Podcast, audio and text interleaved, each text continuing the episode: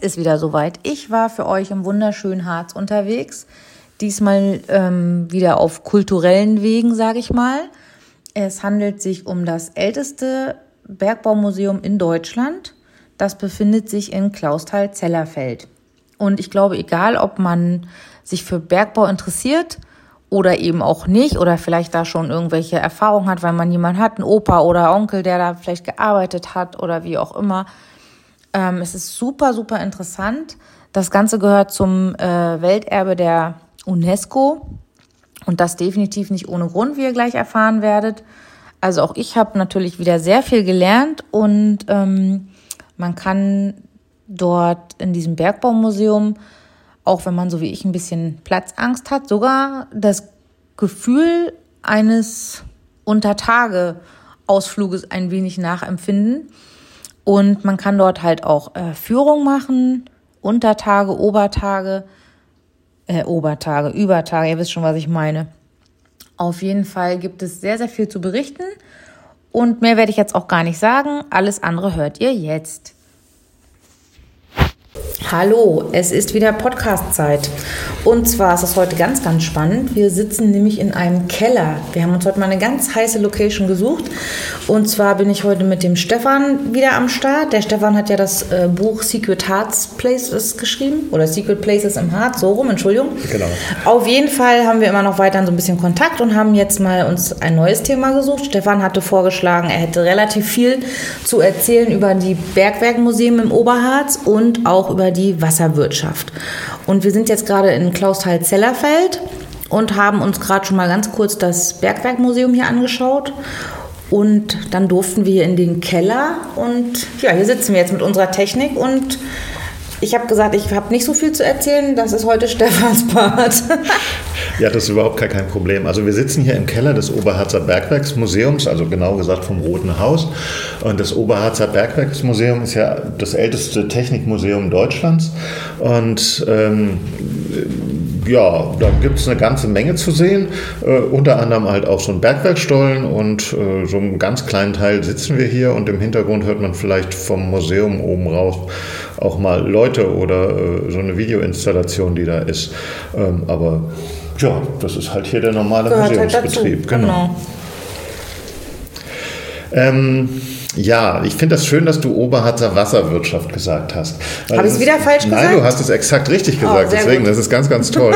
weil äh, ganz oft wird gesagt, das Oberharzer Wasserregal, was komplett falsch ist, weil Regale gibt es bei schwedischen Möbelhäusern. Genau. Und ähm, das Regal gibt, gab es zwar auch, das ist das Recht, das Wasser zu nutzen. Aber War das, weil das, also heißt, hieß das Regal, weil nee, es so in Treppenform nee, ist? Oder? Das Nein. kommt äh, äh, von Lex Regis, also Gesetz des Königs. Aha. Ähm, und da ist ist dann Regal übergeblieben. Es ist halt wirklich nur ja, so ein Rechtstitel, dass man äh, das Wasser überhaupt benutzen darf für verschiedene also Sachen. Auch, ah, okay. Und äh, daher kommt das. Also es ist nichts, was man sehen kann, außer vielleicht auf einer Urkunde oder so. Also ja. alles, was draußen ist, ist die Oberharzer Wasserwirtschaft und die ist seit 2010 Teil des äh, Welt, UNESCO-Weltkulturerbes Altstadt von Goslar, Erzbergwerk Rammelsberg und halt Oberharzer Wasserwirtschaft. Und die anderen beiden, die Altstadt von Goslar und ähm, das Erzbergwerk Rammelsberg sind seit 1992 schon UNESCO-Welterbe. Wahnsinn. Ja, das, also das ist echt. Also wir waren gerade oben in so einer, ja, ich sag mal so eine Einführungsausstellung. Genau, das Welterbe Infozentrum. Genau, das, ist ganz ah, neu. super. Hm. Und das war super interessant. Also wir sind da nur mal kurz durchgestöbert und wenn man mal sieht, wo das alles in der Welt überhaupt ist und wie das miteinander ja auch vernetzt ist und was da für Projekte gibt, ist ja echt Wahnsinn. Aber eigentlich ist ja der ganze Harz so ein eigenes Projekt. Also, ne, also diese drei Stationen, dann ja noch das Kloster Walkenried. Genau, das Kloster Walkenried. Das gehört ja auch damit rein. Der ne? südlichste Punkt, da gibt es auch ein Welterbe-Infozentrum, ähnlich wie hier. Und äh, im Rathaus von Goslar gibt es im äh, Keller gibt's auch noch ein Welterbe-Infozentrum. Das sind also drei Stück, quasi an den drei Polen, sage ich mal. Also der nördlichste, der südlichste und der oberste Pol des Welterbes äh, haben jeweils ein Welterbe-Infozentrum. Ja, das ist super. Da kann man sich ja dann einmal so quer durch den Harz fahren. Ne? Genau. So. genau. Es gibt, links es gibt, und rechts richtig. und rum. ja, ja, da, es gibt sogar eine Welterbe-Route, die durch den Harz führt und da kann man also auch sehr schön ähm, so von Punkt zu Punkt sich bewegen. Also mhm. es stehen teilweise stehen halt so große äh, Tafeln in der Landschaft, da ist immer so ein grünes Y drauf, wenn man da mal guckt. Ja, das was jetzt ja auch hier überall drauf war, das hatte ich jetzt genau. schon gesehen, so als Markenzeichen oder. Genau, das ist Y ist quasi das Zeichen des Welterbes. Also das Y ist eigentlich kein Y, sondern das sind, sind so verschiedene Bewegungen so, ja, genau, genau. So, so hätte ich jetzt auch gesagt, das ist so Kreuzungen oder Wege, ne? Also wenn man in Goslar anfängt, im Fachwerk kreuzen sich die Balken so in mhm. der Art, unter Tage treffen die Stollen so aufeinander. Ja, oder diese Grubenbahnen, ne? wenn die so... Genau. So ähm, die äh, die ähm, Wassergräben, die wir hier im Oberharz haben, die kommen halt teilweise auch so zusammen. So finden wir also diese, diese Kreuzungspunkte finden wir überall wieder. Mhm. Und diese Vernetzung sieht man auch im äh, Welterbe-Infozentrum, weil wir ja nicht als Welterbe im luftleeren Raum hängen. Das Tolle ist ja, dass diese Welterbestätten alle auf der Welt irgendwo verbunden sind. Also, Gibt es da einen Hauptsitz oder so? Das, also jetzt ja, mal so. Ist, eigentlich ist der Hauptsitz äh, der Welterbestätten sozusagen äh, ist, äh, in Paris. Ah, okay. Und ähm, die deutschen Welterbestätten äh, haben auch einen äh, Verband, wo sie sich zusammengefunden haben. Der sitzt oder das Büro ist in äh, Quedlinburg und die Chefin, ähm, die Claudia Schwarz, die sitzt äh, am Mittelrhein. Das ist auch lustig. Ja, ja, naja, das ist halt, da wird dann halt jemand gesucht aus äh, den Welterbestätten. Mhm. Und äh, das obere Mittelrheintal mit seinen ganzen Bogen und so weiter ist ja auch äh, UNESCO-Welterbe. Ist auch eine schöne Ecke da, ne? Ja. Also Welterbe ist irre vielfältig. Also ähm, die europäischen Buchenwälder sind zum Beispiel auch ein Welterbe. Das ist, äh, es gibt ja Weltnaturerbe, es gibt Weltdokumentenerbe, es gibt äh, das Welterbe, wie wir das haben, wo es hier so normale Städten gibt. Also die Tempel von Abu Simbel in Ägypten waren ja das erste Welterbe, wo die ganze Welt sich zusammengeschlossen hat, als da ein großer Staudamm am Nil gebaut werden sollte und diese äh, uralten Tempel wären im Wasser verschwunden, hat sich die Welt zusammengetan, hat das alles ordentlich kleingeschnitten, höher wieder aufgebaut. Ja, aber das so ist ja auch Wasser wichtig. Ne? Also wenn man genau. überlegt, was ja heutzutage schon so durch Klimawandel und Krieg und weiß ich nicht, hatten wir ja vorhin schon kurz das Thema, was schon alles zerstört wurde oder was einfach nicht zu retten ist, ja. Und ich sag mal, gut, der Harz hat ja, glaube ich, auch jetzt dadurch, dass der Bergwerk, bei der, sagt man, Erzbergbau nicht mehr ja, genau. stattfindet, genau. mhm. muss er sich ja auch irgendwie noch präsentieren. Und ich finde, das Wandern ist ja das eine, aber da hängt ja so viel Geschichte und so viel Kultur hinter. Also was man jetzt auch gesehen hat, wie lange dieser Bergbau eigentlich stattgefunden hat, was ich jetzt als Otto-Normalverbraucher, sage ich mal, jetzt nicht gewusst hätte, woher auch, ne? Und da kann man sich ja super viel ähm, ja, schlau lesen, schlau hören da oben. Da gibt es ja auch so Hör- Geschichten, sage ich mal, oder? Mhm, genau, die machen Lust aufs Welterbe, dann rauszugehen ins mhm. Welterbe. Man kann sich an dem, also man kann halt an diesen Hörstationen kann man Welterbe-Guides hören, die einem ihren Lieblingsplatz im Welterbe so ein bisschen näher bringen. Und man kann sich danach an so einem äh, Computerterminal selber Routen zusammenstellen, Führungen gucken. Man kann gucken, was an diesem Tag noch stattfindet. Äh, man kann einfach auch vorplanen und äh, kann sich dann was ausdrucken oder per QR-Code aufs Handy holen. Ja, das ist ja super gemacht da oben. Genau. Das haben wir uns gerade angeguckt, mhm. diese Tafel. Und da ich heute bei 10 Grad losgefahren bin und bei 3 Grad im Harz ankam, war da auch für die anderen Menschen gleich ein Wetterbericht für die ganze Woche, immer für die jeweilige Station. Aber ich fand das halt gut vom Handling. Also es war total einfach zu bedienen. Bevor ich jetzt 95 Flyer durchsuche oder an Google gehe und sage, ich suche heute was im Harz, so nach dem Motto. Man konnte ja direkt sehen, weiß ich, das geht heute um 11 los oder weiß ich, morgen erst wieder oder so. Das fand ich schon super, dass man jede einzelne Führung, die jetzt auch vielleicht nicht direkt hier im Ort ist, sondern ein bisschen entfernter, dass man das halt so separat auch auswählen konnte. Und dann hatte man halt nochmal so Unterpunkte. Also wenn man wirklich mal nicht weiß, was man machen soll, wenn man mal ein paar Tage im Harz ist und vielleicht das Wetter auch nicht so doll ist, dann ist es halt auch sinnvoll, so in dieses Museum zu gehen, sich einfach mal in dieses Terminal zu stellen und sich da mal so durchzuklicken. Dann kann man bestimmt mal eine halbe Stunde lang rumsuchen und man findet garantiert irgendwas, wo man sagt, ach Mensch, das machen wir heute. Also das finde ich total cool. Genau. Das ist halt einfach toll, weil äh, das Welterbe ist halt eine lebendige Sache. Also hier finden permanent irgendwelche Führungen, Infogeschichten statt. Man kann ganz viel selbst erleben. Wir haben selbst äh, Welterbe-Erkenntniswege, die man halt selbst auch sich erwandern und ergehen kann. Und äh, mit dann Infostellen, die da sind, wo man halt ganz viel ja, so nebenbei äh, über das ja. Welterbe erfahren kann. Wir sind ja ein Welterbe hier oben von über 200 Quadratkilometern Größe. Wahnsinn. Also das ist, das ist schon richtig, richtig viel Fläche. Hier kann man ganz viel Zeit verbringen. Und es gibt halt regelmäßig jetzt auch wieder äh, in der ja, Sommersaison mag ich kaum sagen. Also im Oberharz liegt ja also Sommer noch Schnee. Ja, ich sagen, also so richtig Frühling, Sommer ist hier irgendwie noch nicht angekommen, aber nächste Woche bestimmt. Ja, ich sage immer ganz böse zu Gästen, äh, das ist, Clausthal ist die einzige Uni mit zwei Wintersemestern. Ähm, ähm, ja, da ist schon ein bisschen was dran. Also das Wetter ist hier schon sehr speziell manchmal.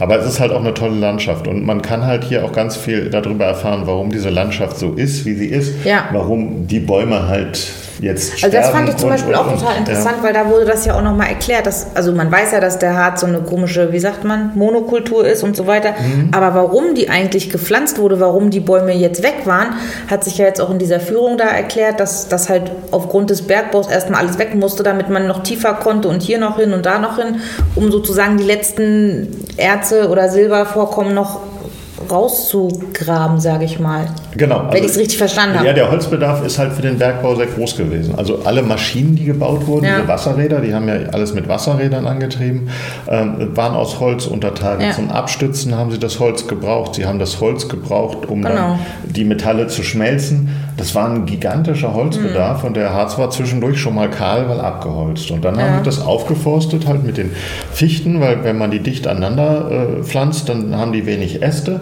wachsen relativ gerade. Also das ist halt ein tolles Holz ja, für diese ganzen ja Zwecke. Schnell, es ne? wächst schnell, genau. genau.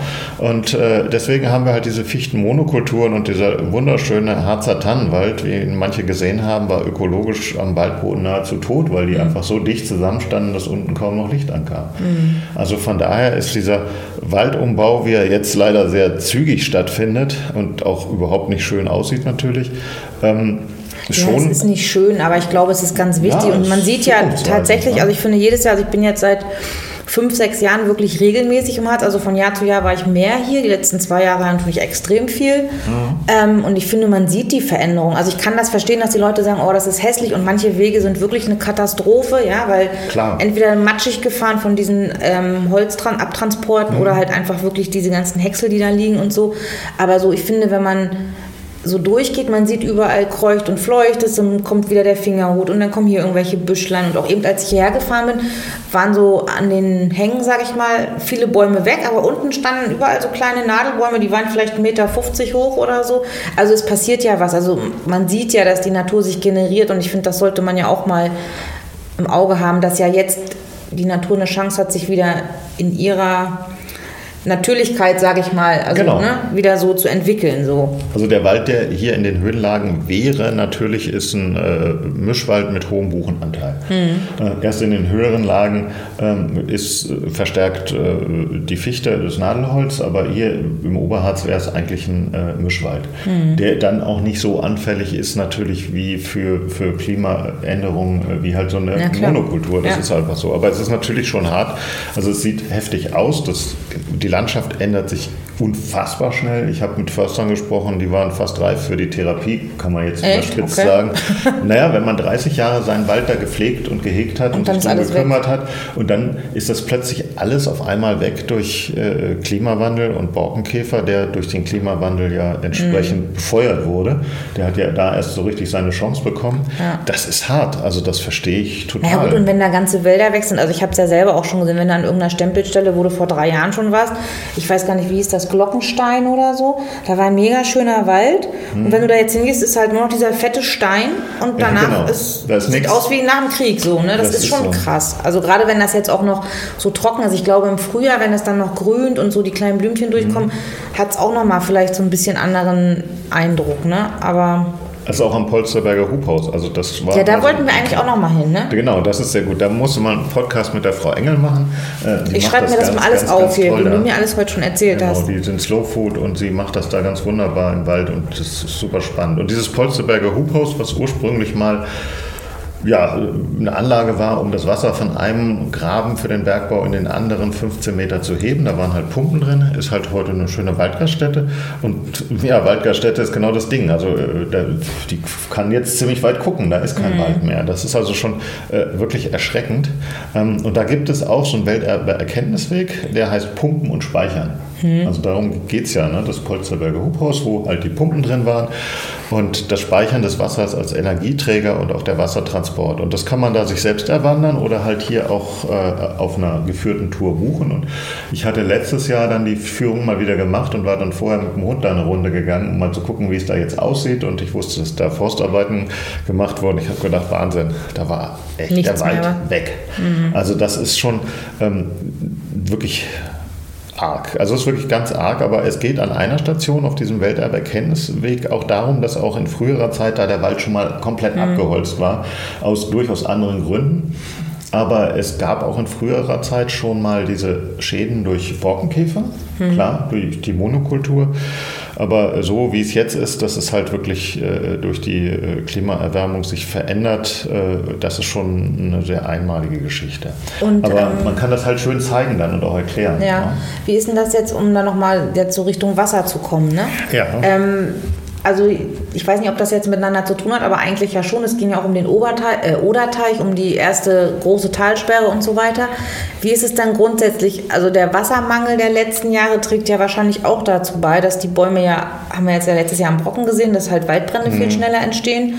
Und ähm, aber früher war es ja so, ich, wenn ich das jetzt richtig verstanden habe, dass diese ganzen Wasserwege gemacht wurden, damit diese Gruben nicht volllaufen. Das war doch der Ursprung? Ja, nicht ganz. Oder? Nee, falsch. Genau, das erklären genau. Weil das also, hat mich nämlich genau. auch noch nicht so ganz... Also die Oberharzer Wasserwirtschaft ist ein gigantisches Energiespeicher- und Transportsystem. Mhm. So muss man sich das vorstellen. Also die Energie, die einzige, die sie hatten, elektrischen Strom gab es da ja noch ja, nicht, ähm, wurde äh, ab dem äh, 16. Jahrhundert gebaut. Und zwar haben sie halt Teiche gebaut, um die Energie des Wasser zu speichern, auch für Trockenzeiten.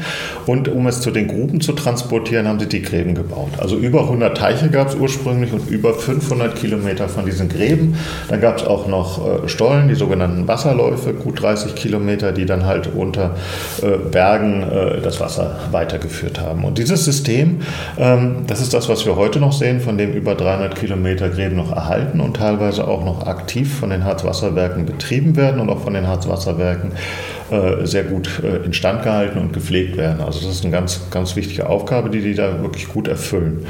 Und ähm, dieses System der Oberharzer Wasserwirtschaft ist halt ein sehr einmaliges System auf der Welt. Das ist halt auch der Grund, warum äh, das halt auch diesen äh, Welterbestatus bekommen hat, weil es gibt verschiedene Kriterien, wie man Welterbe wird. Und das eine ist zum Beispiel diese, diese Einmaligkeit äh, mhm. und diese Besonderheit, äh, die einen Punkt haben muss. Also die Pyramiden kann man sich leicht vorstellen, warum die besonders ja, sind. Gut, okay, ähm, ja. Bei so Gräben im Wald ist das ein bisschen schwieriger, aber es ist halt ein extrem komplexes System und wie die zusammenhängen. So, und die haben, äh, das, diese Gräben haben das Wasser zu den Bergwerken geleitet und da gab es dann also exemplarisch gesagt, gab es eigentlich für jedes Bergwerk zwei Wasserräder.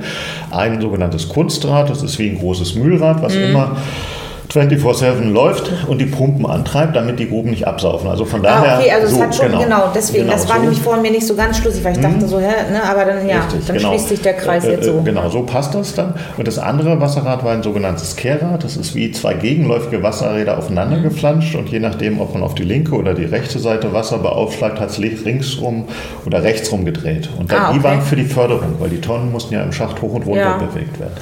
Und die Schächte gingen hier viele, viele hundert Meter tief runter. Also, und da das ja, je tiefer der Schacht, wird es ja auch immer schwieriger mit Seilen. Also viele tolle Erfindungen kommen aus dem Oberharz, zum Beispiel das Drahtseil, das hat der Oberbergrat Albert in Klausthal 1834 erfunden und in der Grube Caroline zum ersten Mal eingesetzt. Ja, und irgendwas hat er doch vorhin noch gesagt, was auch erfunden wurde im Harz, wo ich gedacht habe, ach, das Schienen wurden hier erfunden.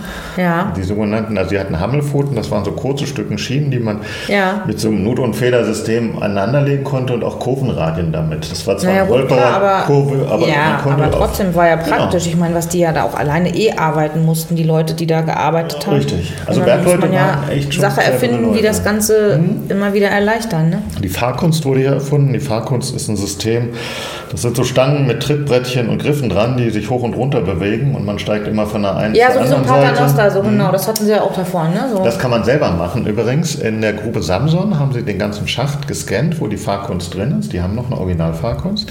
Das ist dann wie so ein Computerspiel und man kriegt so eine äh, virtuelle 3D-Brille ja, diese Brillen, und kann ja. dann quasi äh, virtuell Fahrkunst fahren. Also, das, also, also ich, ich würde das auch nur virtuell machen, ich würde da nicht einsteigen. Also Fahrkunst fahren ist sehr entspannt. Also ich bin ja selber schon Fahrkunst gefahren. Die haben noch eine original fahrbereite mhm. Fahrkunst da, die fast 190 oder 190 Meter in die Tiefe geht, oh, weil es da Wahnsinn. zwei Kraftwerke gibt. Ja. Die werden von der Harzenergie betrieben und in 160 und 190 Meter Tiefe. Und diese Kraftwerke liefern halt heute noch grünen Strom mit Wasser, was übrigens vom Oderteich über acht Kilometer über die Gräben dahin geführt wird, über den Rehberger Graben im Wesentlichen. Ja, den kenne ich auch. Also ich genau. war ja schon viel an den Gräben da wandern. Kann man, also kann man super schön wandern. Ja. Und auch das Rehberger Grabenhaus hat ja jetzt einen neuen Wirt, da war ich noch nicht, aber äh, Ja, letztes Jahr war das so, als ich da genau, war. Die haben jetzt mhm. auch äh, Nachfolger gefunden, das ist wirklich toll. Und ähm, so ja. fließt halt das Wasser dahin und er erzeugt heute da in der Grube Samsung grünen Strom. Und wenn die Arbeiter von der Harzenergie die Kraftwerke warten müssen, dann fahren sie mit der Fahrkunst ein. Und Echt? Das ist die einzige cool. in Betrieb befindliche Fahrkunst noch, äh, die wirklich noch und läuft. Und wenn die mal kaputt geht, wie kommen die dann da runter? Ja, Pech gehabt. Dann muss es halt repariert werden oder man muss halt Leitern steigen. Ne? Ja. Die heißen ja bei den Bergleuten Fahrten, weil Bergleute steigen ja keine Leitern, sie ja. fahren ein und aus. Ein und aus ja. Echt keine Freude ist. Also ich, das längste, was ich glaube ich mal eingefahren oder ausgefahren bin, auf Fahrten in einem Schacht waren 160 Meter. Das reichte dann aber auch mhm, hin. Das glaube ich.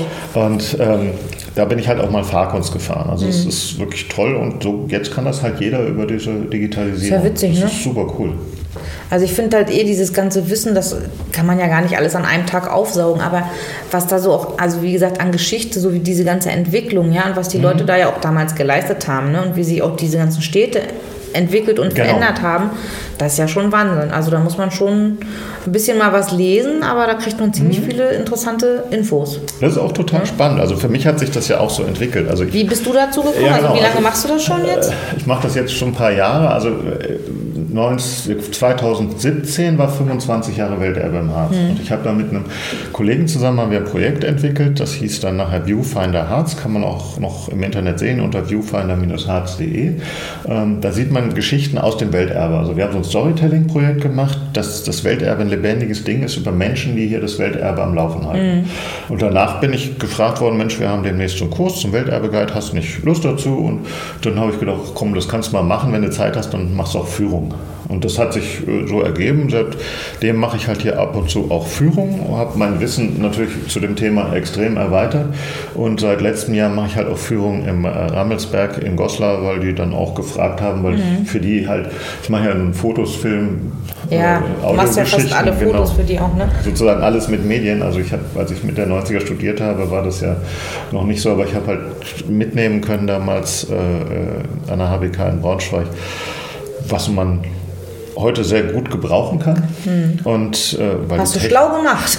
ja, es hat halt auch manchmal passt es halt immer Glück und ich fand das halt also immer sehr interessant. So und so hat sich das im Prinzip ergeben. Ich bin dann halt gefragt worden, ob ich das machen will und habe das dann gemacht. Und da ich ja sehr viel für die auch äh, produziere, ist das natürlich für beide Na Seiten. Gut, dann wollte ich gerade sagen, du bist ja dann einmal, sage ich mal, durch deine Technik, ne, durch die Fotos und wenn ja. du jetzt Podcast für die aufnimmst und so weiter bist du ja sowieso schon in dem Thema und wenn es einen dann auch interessiert. Aber hast du dir das dann alles angelesen oder hast du dich dann von Museum zu Museum geschleppt? Ja, oder es gibt ja, es gibt ja eine Ausbildung für, es hm. gibt ja eine Ausbildung für Welterbeguides und es gibt auch im Ramensberg Ausbildung für Grubenführer, die sehr, auf sehr hohe Qualität setzt hm. jeweils.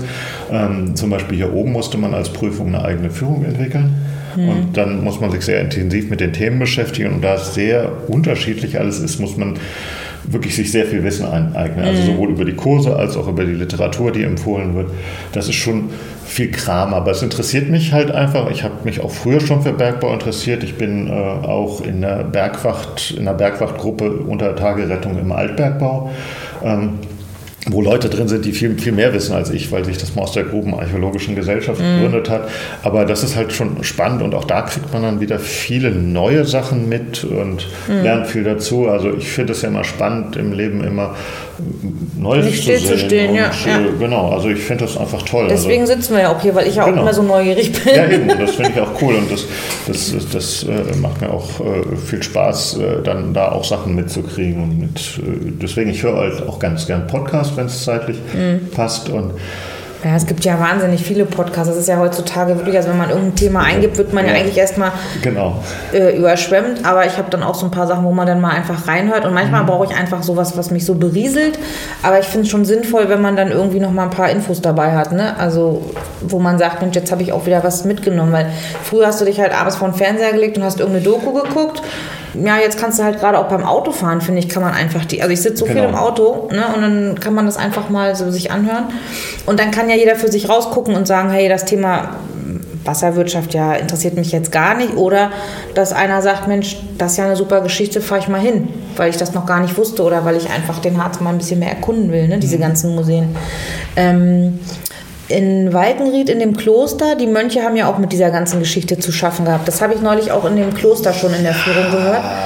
Haben die denn das, das, damals mit finanziert, diese? Nee, ja. Hm. Also das Walkenrieder Kloster und seine Rolle für die Wasserwirtschaft wird unter Historikern sehr äh, wild diskutiert. Also ja. es gibt welche, die sagen, ja, die, die, dieses Kloster ist die Urzelle der Oberharzer Wasserwirtschaft. Das halte ich ehrlich gesagt für Blödsinn. Also das mhm. ist damals mit von demjenigen, der sich darum gekümmert hat, dass das mit, Welt, mit in diese Welterbegeschichte mhm. reinkam ich denke, er hat es einfach sehr geschickt geschrieben. Dass ja, okay. auch das Kloster Walkenried mhm. mit zu dem Welterbe kam, was es auch verdient hat. Aber, ja, ist ja ein ähm, tolles Kloster, also hat ja auch so, eine lange Geschichte. Genau, ne? Also die, also die Walkenrieder Mönche, das waren ja Zisterzienser, was ein Reformorden von den Benediktinern ist, ähm, die waren halt Beter und Arbeiter mhm. und sie, sie, waren halt schon auch wie ein kleiner Konzern Ja genau, das habe ich da, also wir genau. waren da ja dieser Führung und ähm, den einen Abend zu dieser Kerzenscheinführung. Mhm. Am nächsten Tag waren wir dann auch nochmal im Museum und da hatte ich das dann mal so genau. gelesen und da war ich echt fasziniert fasziniert, weil ich dachte, boah, das ist ja wie eine richtige Firma. Ne? Also das war genau, schon die waren krass. schon sehr stark die hatten auch strikte Regeln da. Ne? Ja, ja, also, ja, Mönche sowieso. Ja, gut, ja, Und damit lässt sich natürlich so eine hierarchische Struktur sehr gut auch auf das mhm. Wirtschaftliche übertragen. Aber das war ja eigentlich ein reiches Kloster, sage ich Durchaus. mal. Und deswegen wäre jetzt halt meine Frage, inwiefern die das jetzt mit ja, finanziert ja. oder mitgetragen also es war haben. So, oder? Die hatten Anteile an den Oberharzer Bergwerken und auch am Rammelsberg. Äh, das Kloster Walkenried war da sozusagen involviert. Wie stark jetzt ihr Einfluss, sage ich mal, war, außer dass sie halt finanziell da mhm. mit verbunden waren, ist halt dann so die Frage, die man sicherlich lange diskutieren kann. Ähm, sie hatten äh, auch Unternehmungen im Pandelbachtal, das ist bei äh, Seesen. Mhm. Äh, da sieht man noch so von so Staudämmen, wenn man genau hinguckt, im Wald Reste. Es gibt Leute, die das als ja, Keimzelle der Oberharzer Wasserwirtschaft okay. ansehen. Ja, also ich halte das für etwas an den Haaren herbeigezogen. Ja, also die haben das irgendwie ist, mitgewirkt, ja, aber jetzt nicht da. Es ist ja jetzt nicht so, dass äh, Staudämme anzulegen und Gräben zu äh, Wasserrädern zu mhm. bauen eine neue Erfindung sind. Das haben die im Zweistromland schon vor 2000 mhm. Jahren gemacht. Also und jeder Müller weiß, wie es geht. Ja, wollte also, ich gerade sagen. Ne, ne, so, hier wurde es halt einfach verfeinert und immer weiter ausgeweitet. Und es ist ja auch nicht so, dass die 100 Teiche auf einmal gebaut haben. Das hat sich ja über Jahrhunderte mhm. hier entwickelt. Und ähm, also die Rolle Walkenrieds und mit der Oberharzer Wasserwirtschaft sehe ich ja, nee, das war jetzt nur mal so, weil genau. ich da genau. neulich gerade war und ich das weiß, hatte ich da auch gelesen und hier war es ja vorhin auch nochmal in diesem das wird auch, kleinen äh, Filmchen da. thematisiert und es gibt auch etliche Leute, die historisch äh, deutlich bewanderter sind als ich, die sich da äh, sehr drüber streiten.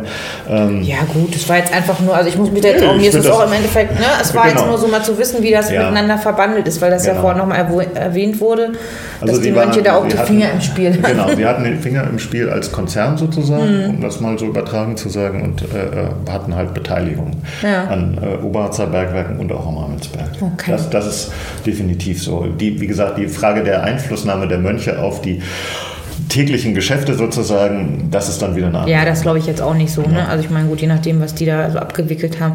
Und wie ist das jetzt? Das ist jetzt nochmal so eine andere Frage, mhm. die mit dem Wasser auch zusammenhängt. Also wir haben ja jetzt gerade so dieses Thema nochmal gehabt mit diesem wenig Wasser, viel Wasser. Also ich ja. meine, das Wasser in diesen Teichen und in diesen ganzen Gräben, ähm, wo kommt das her? Ist das Grundwasser? Ist das äh, ja. aus den Talsperren? Wie also, wird das da? Wir sind ja jetzt hier in einer Gegend, wo Regen jetzt nicht unbedingt die Ausnahme ist. Nee, das, das mal stimmt, ganz vorsichtig. Ja. Also der Oberharz ist einfach eine feuchte Gegend, weil das erste, der Harz ist das erste Gebirge sozusagen, wenn das schlechte Wetter Nach Mecklenburg-Vorpommern, Niedersachsen. Genau. Also wenn das äh, schlechte Wetter aus dem Norden kommt, bleibt es erstmal am Harz hängen. Ja. Also ist der Oberharz einfach eine feuchte Gegend.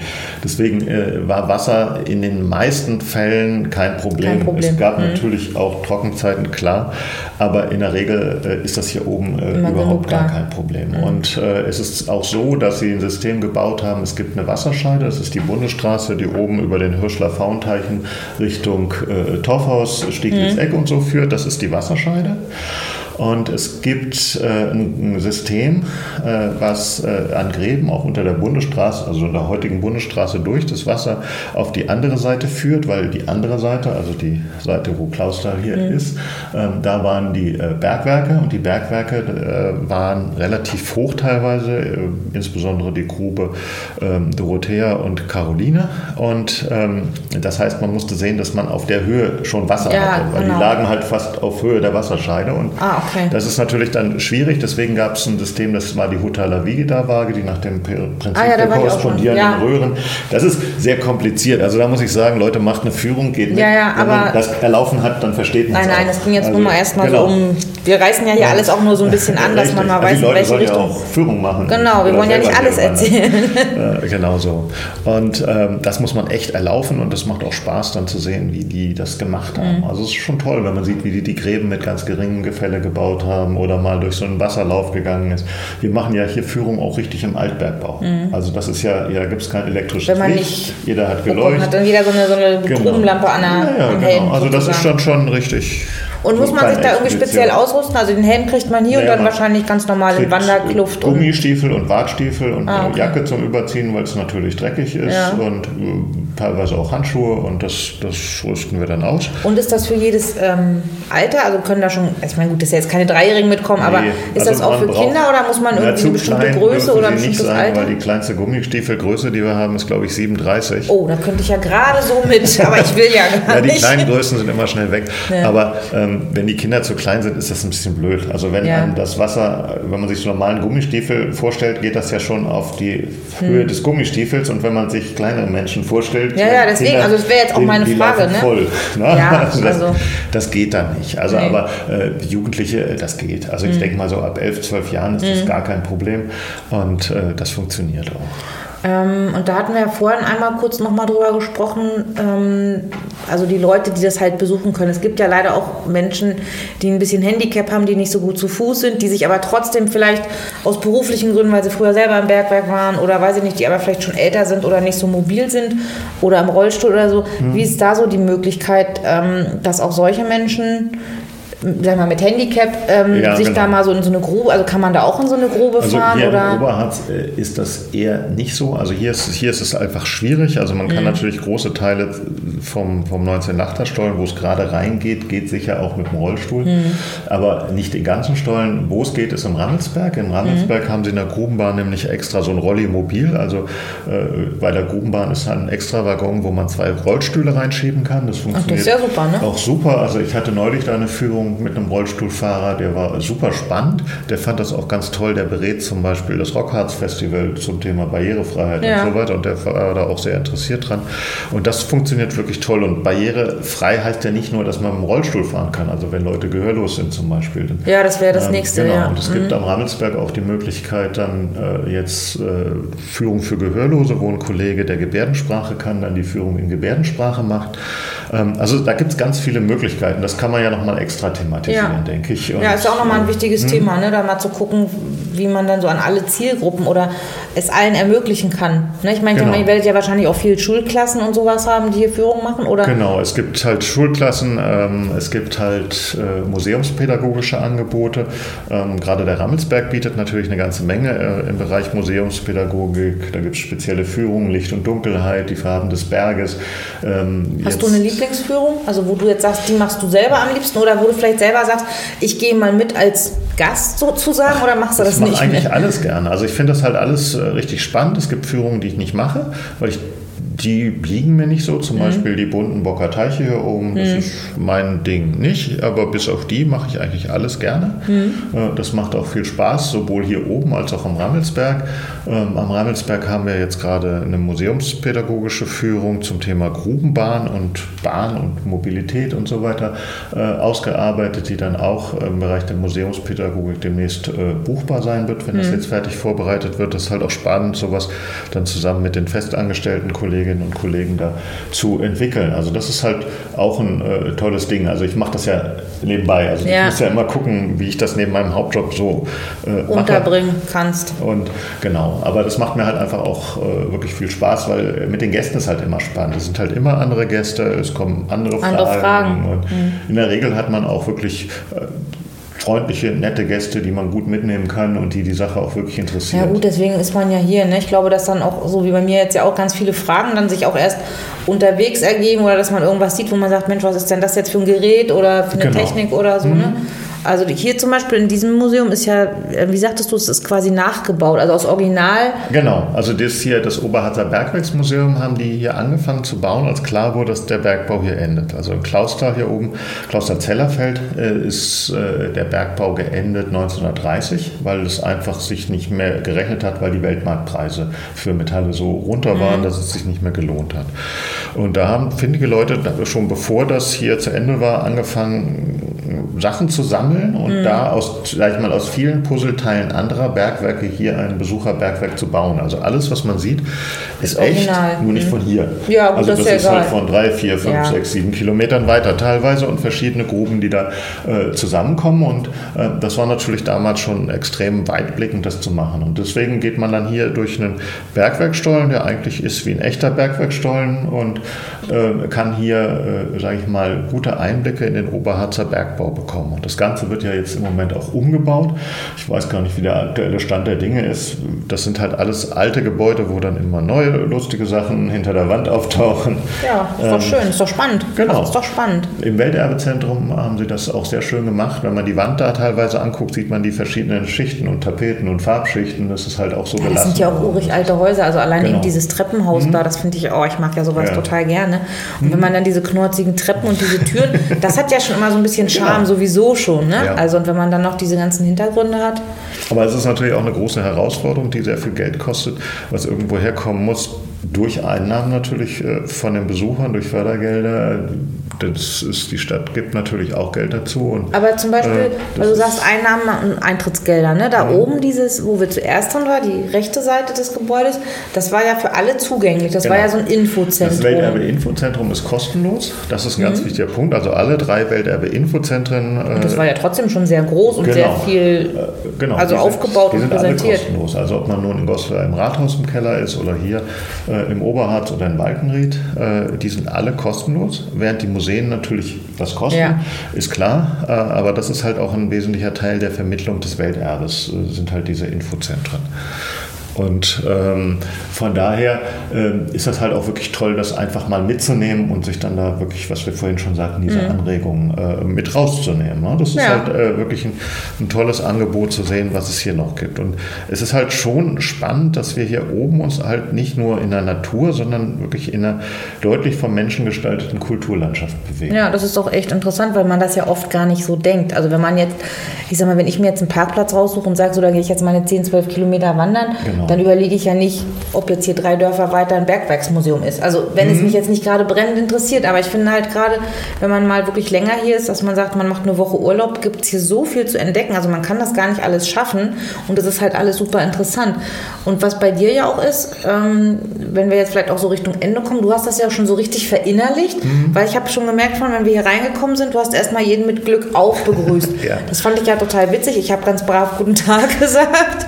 Aber ähm, ist das so wie an der Küste, dass jeder Moin sagt? Oder darf, darf jeder Glück aufsagen? Oder natürlich, sagen das nur die Bergleute? Klar, nein, also es ist natürlich der Groß der Bergleute, aber es ist so, der Oberharz ist ja sehr durch die Bergbau geprägt. Und wenn man das hier sieht, dann sieht man ja auch in vielen Orten steht noch dran Bergstadt. Also Bergstadt mhm. St. Andreasberg, in Klausthal, Zellerfeld. Ich glaube Altenau auch, ne? oder? Altenau, ja. Wildemann, Laudental. Mhm. So, es gab ja sieben Bergstädte, die besondere Rechte hatten. Mhm. Klausthal und Zellerfeld sind ja mittlerweile eine Stadt geworden, aber waren halt auch mal bis in die 1920er Jahre zwei Städte. So.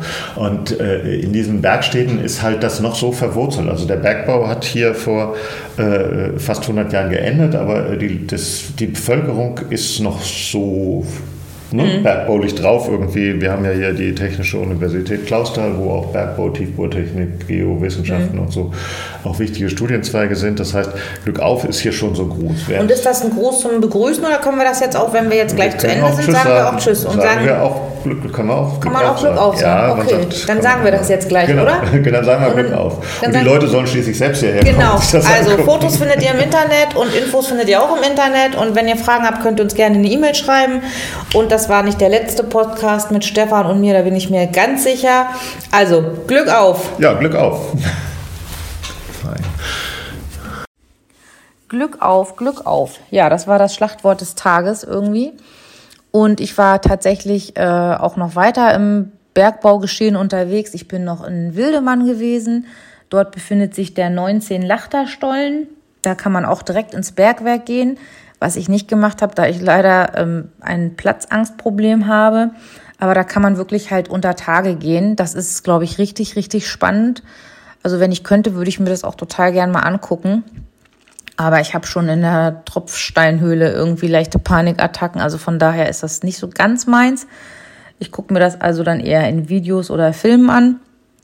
Auf jeden Fall kann man auch in Wildemann, wenn man dort wandern geht, es ist sehr, sehr schön dort, ähm, gibt es total viele Infotafeln, äh, wo mal welcher Stollen war und welche Mundlöcher und so. Also ich muss sagen, dafür, dass ich jetzt nicht irgendwie aus dem Bereich habe und eigentlich auch keine Ambitionen familiär oder irgendwas, ähm, finde ich das super interessant und wenn man überlegt, wie viel Geschichte dahinter steckt, ist das wirklich Wahnsinn. Also ich kann wirklich nur jedem, der im Harz unterwegs ist und vielleicht mal einen Tag hat, wo er sagt, er muss jetzt nicht zwingend 10, 15 Kilometer wandern, kann ich das wirklich ans Herz legen. Also das Museum war super toll und auch diese Welterbe-Infohalle, sag ich mal, war sehr, sehr interessant.